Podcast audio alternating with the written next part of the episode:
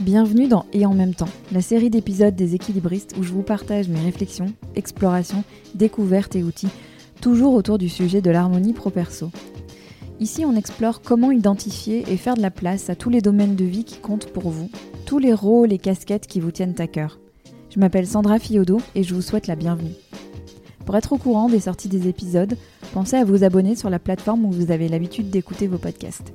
Et si ces épisodes vous plaisent, vous pouvez les partager avec celles et ceux à qui vous voulez du bien et mettre une note et un commentaire sur Apple Podcast ou Spotify. Pour avoir des nouvelles régulières des équilibristes, la lettre numéro d'équilibriste est là pour ça, avec des ressources et des idées pour aller plus loin dans vos propres explorations.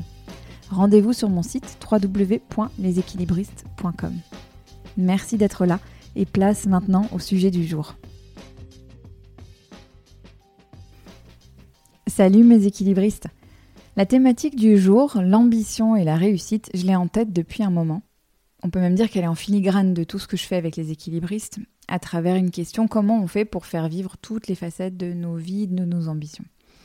J'ai eu très envie de faire cet épisode après avoir écouté cet été un épisode de podcast de Oprah Winfrey.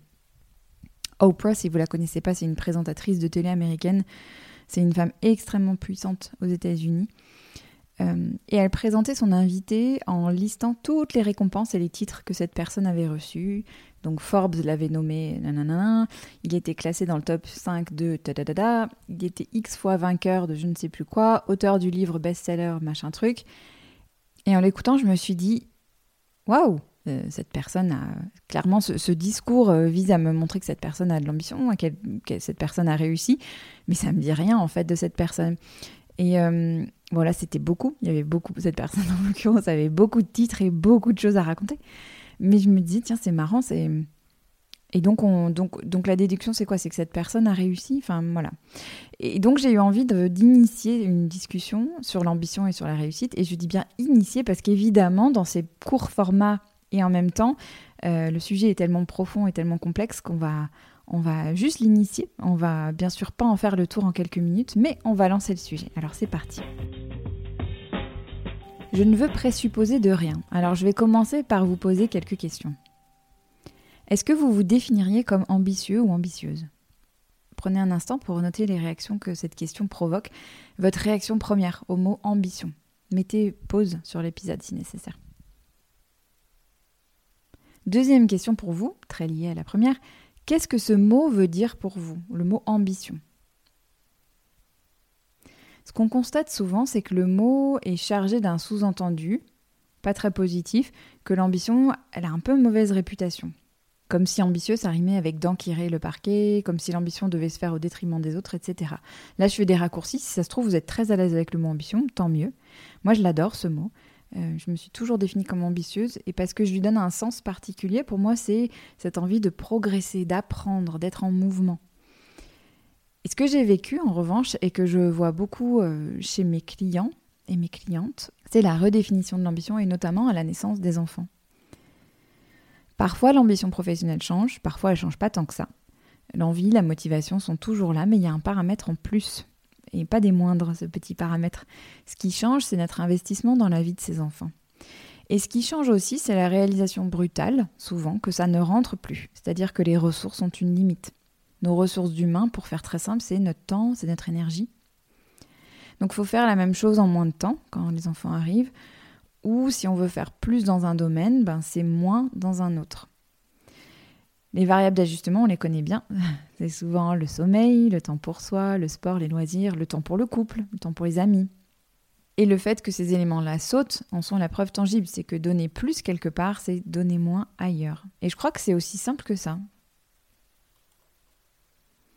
Cette idée de limite des ressources, des nôtres comme celle de nos écosystèmes, quels qu'ils soient, elle est omniprésente bien sûr en ce moment. Je ne vais pas vous en parler, vous en entendez suffisamment parler par ailleurs.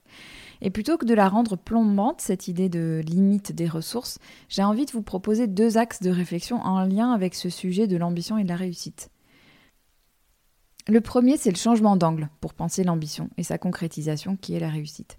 Je participe à l'organisation pour un de mes chers clients d'une journée dédiée à la réussite professionnelle au féminin.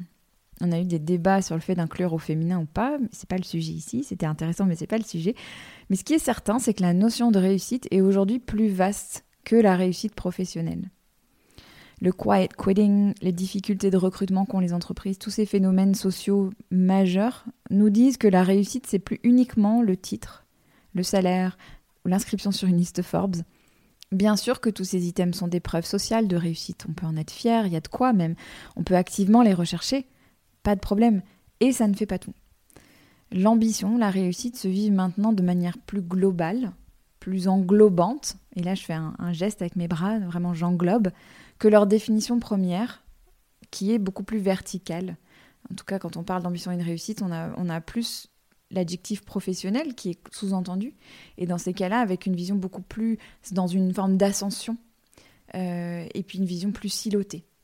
Comme si on passait euh, sur ces termes d'ambition et de réussite d'une définition qui serait unidimensionnelle à une définition qui serait multidimensionnelle, englobante, comme je disais. Est-ce que ça vous parle, ça? Et en lien avec les questions du début, qu'est-ce que vous incluez, vous, dans votre définition de l'ambition et de la réussite? Quel pan autre que la dimension professionnelle? Deuxième axe de réflexion, qui est très en lien avec le premier, c'est que si nos ressources sont finies, quand est-ce qu'on considère que c'est assez? Et idéalement avant d'arriver à épuisement des ressources. Attention, je propose pas ici de ne pas être en mouvement, de se limiter dans ses rêves, de se laisser limiter par ses saboteurs aussi qui vous disent de rester bien sagement à votre place, mais plutôt d'avoir une vision complète des arbitrages nécessaires et des impacts de l'allocation des ressources. J'ai eu plusieurs discussions récemment avec des clientes qui me disaient, avec leurs mots et leurs images, des choses assez similaires au sujet des prochaines étapes dans leur carrière. Peut-être que je pourrais, Peut-être que j'en ai les compétences, les capacités, peut-être même l'envie, mais je suis pas certaine de le vouloir. C'était cette idée de j'ai assez, c'est assez. Peut-être avec l'idée aussi que si je prends plus, ça sera au détriment d'autre chose. Et là, je prends l'exemple du c'est assez au travail, mais ça peut bien sûr se manifester dans d'autres domaines. Et ça me fait penser à ce que partageait Christophe André dans l'interview que j'avais faite de lui sur le fait qu'on vit dans un monde où rien n'est fini. On peut jamais dire j'ai fini, que ce soit de travailler ou de lire tout ce qu'il y a à lire ou de regarder tout ce qu'il y a à le regarder. Est-ce que vous en avez conscience de cette finitude des ressources en temps et en énergie, de ces arbitrages? Est-ce que vous vous dites parfois c'est assez? J'ai assez? Et vous le vivez comment? C'est un renoncement, il y a de la déception, vous le vivez sereinement? Je vous l'avais dit, c'est que le début de cette discussion. Je vous laisse sur ces réflexions et je suis particulièrement curieuse d'avoir votre retour sur ce que tout ceci vous inspire.